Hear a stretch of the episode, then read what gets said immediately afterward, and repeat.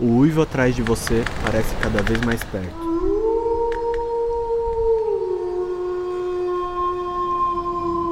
À frente já é possível ver a saída da floresta do pavor. Então você corre. Um vento sopra contra sua direção, tentando te empurrar de volta para a densa floresta. Lutando contra esse vento, você sai da floresta sem olhar para trás, mas ainda persiste uma sensação de que algo está te observando.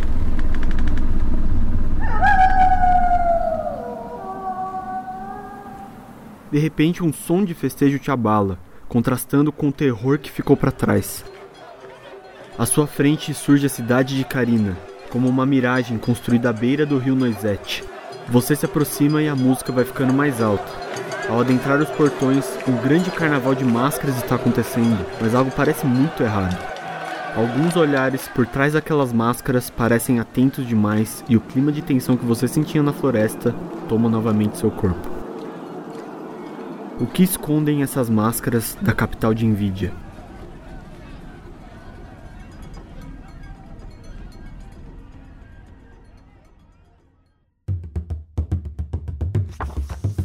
Esse é o Guia Culinário para Aventureiros, a coluna da Cozinha dos Tronos no Café com Dungeon. Eu sou Vinícius Caldas e vou guiá-los nessa exploração de sabores e aromas que podem e devem estar presentes nas mesas de RPG que você joga. E para começar esse segundo episódio, vamos entender quais são os elementos que podemos utilizar na criação dessa receita de Ravenloft.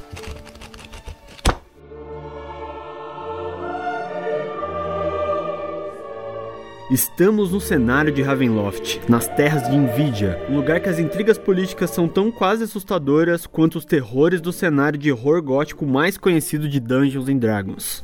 Nvidia tem uma forte aura de alguns países europeus com um clima um pouco mais mediterrâneo, um pouco mais quente, como Itália, Espanha e até Portugal. A região é cortada por rios que servem como meio de transporte para todos os produtos que são feitos ali. Especialmente a cidade de Carina, que é a capital aí da região, lembra bastante Veneza, com uma inspiração clara no Festival de Máscaras da cidade italiana. E falando mais sobre a capital Carina, eu encontrei algumas informações sobre as fartas produções de frutas e inclusive de vinhos nessa região, compondo uma vasta variedade de aromas e sabores que são famosos por toda Nvidia e também pelos outros domínios do medo. Durante o Festival da Colheita, eu posso imaginar que os usos da uva como base de preparo de vários quitutos servidos nas festividades são feitos docinhos, recheados com uva verde, gelé de uva, manjar de uva, receitas com uva passa, tem muita gente que não gosta, né, mas eles devem gostar aqui. Um vinho condimentado também combina muito bem. E todos esses sabores de uva, né, eles combinam muito bem com pães e queijos. Existe um contraste bem gostoso na hora de você experimentar essas duas coisas juntas.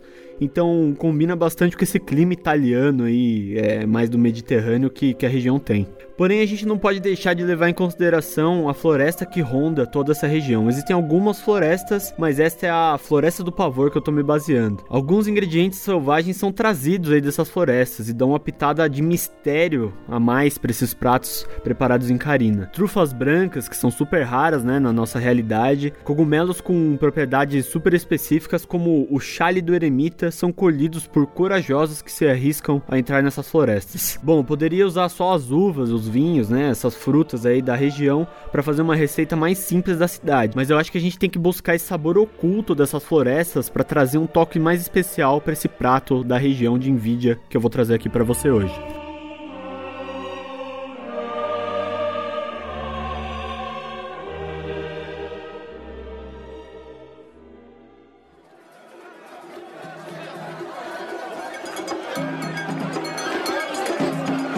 Música alta do festival soa menos alegre conforme o tempo passa.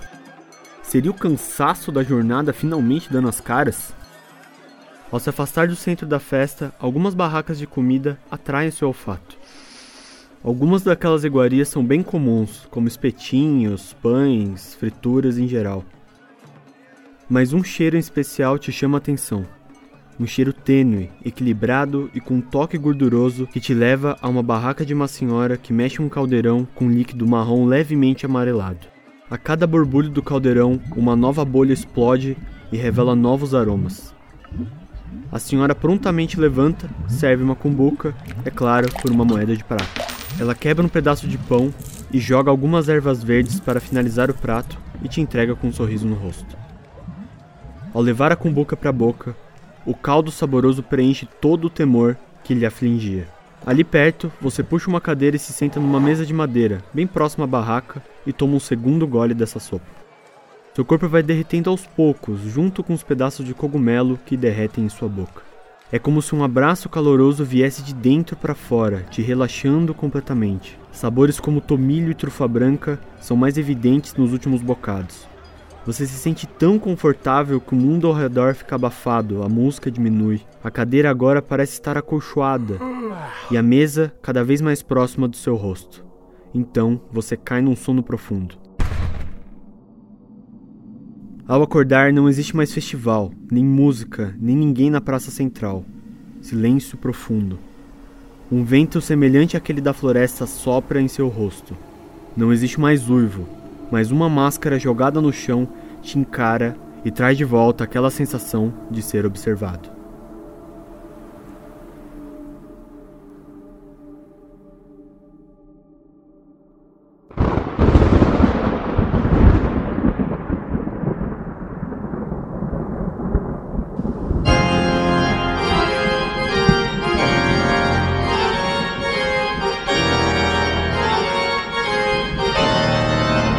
Então, para fazer essa receita super relaxante com cogumelos especiais aí das florestas ocultas de Nvidia, você vai pegar esses cogumelos e aí aqui eu tô usando cogumelos variados. Você pode escolher o que você tiver à mão aí. De preferência o Porto Belo, eu acho que a estética dele combina melhor com esse preparo.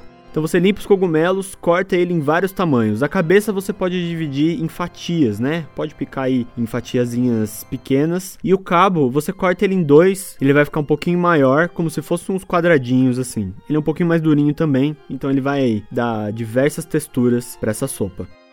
No caldeirão com manteiga derretida, você vai dourar cebola, aipo, ou salsão, tem muita gente que chama de aipo, tem gente que chama de salsão. Alho laminado, cenoura ralada e umas pitadinhas de tomilho. O tomilho você pode pôr também depois antes de servir. Depois que dourou tudo isso, você vai adicionar os cogumelos, né? Esses cogumelos que você cortou primeiro. Depois, adiciona sal, água ou um caldo de legumes artesanal, nada daqueles caldos prontos, tá? Nunca vou indicar aqui caldo pronto para vocês usarem, que se vocês quiserem eu trago uma receita de caldo de legumes aí artesanal para você fazer na sua casa, com o resto de legumes que você pode até fazer, por exemplo, com as cascas da cenoura que você tá ralando aqui nessa receita.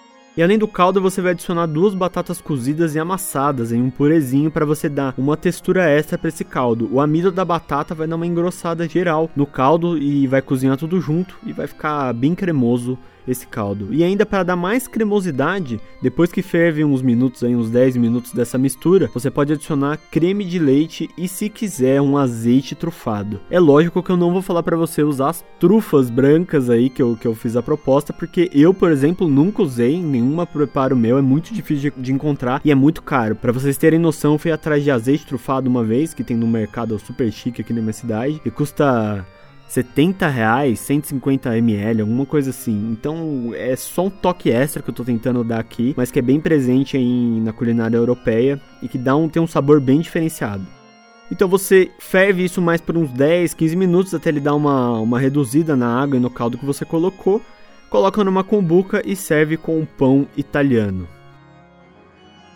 E dentro do jogo, como que você faz? É lógico que nesse caso não tem outra opção. Para fazer dentro do jogo, os jogadores devem ter ao menos o Xelém do Eremita, que é esse cogumelo especial aí, que ele é usado para fazer poções do sono, é por isso que essa sopa é tão relaxante. Então essa receita ela pode ser usada para relaxar os personagens e livrá-los de algum tormento em específico, algum medo, alguma coisa muito aterrorizante que eles viram, para ajudar num sono mais revigorante. E também ela pode ser usada de outra forma aqui, que foi essa descrição que eu dei para vocês, que é usar esse, esse cogumelo nessa sopa para enganar alguém e fazer o alvo aí específico dormir. Então você faz a sopa ali, como se você não quisesse nada, e aí serve para um NPC ou até para outro personagem para fazer ele dormir e aí roubar enganar, fazer alguma coisa desse tipo, né? Em especial, eu queria deixar um agradecimento pro canal Hora do Corvo, que faz a coluna de Ravenloft aqui junto com o Balbi, né? Que é um canal especializado em Ravenloft, onde eu pude aprender mais sobre todos os domínios do medo do cenário e pesquisar para fazer essa receita de Nvidia, que foi aonde eu cheguei esse nesse cogumelo, que é o, o Xelen do, do Eremita, que é encontrado especificamente em Nvidia, né?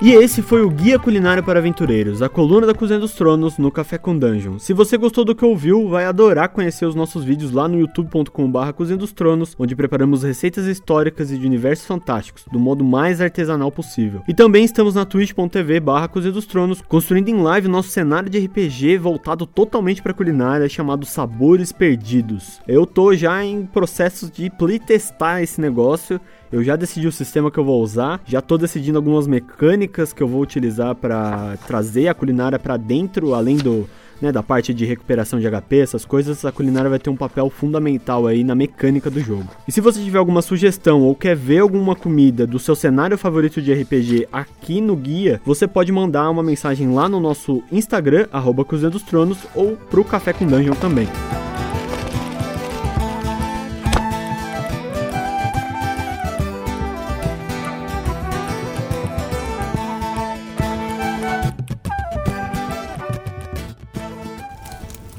Este podcast foi editado pela Fornalha Criativa.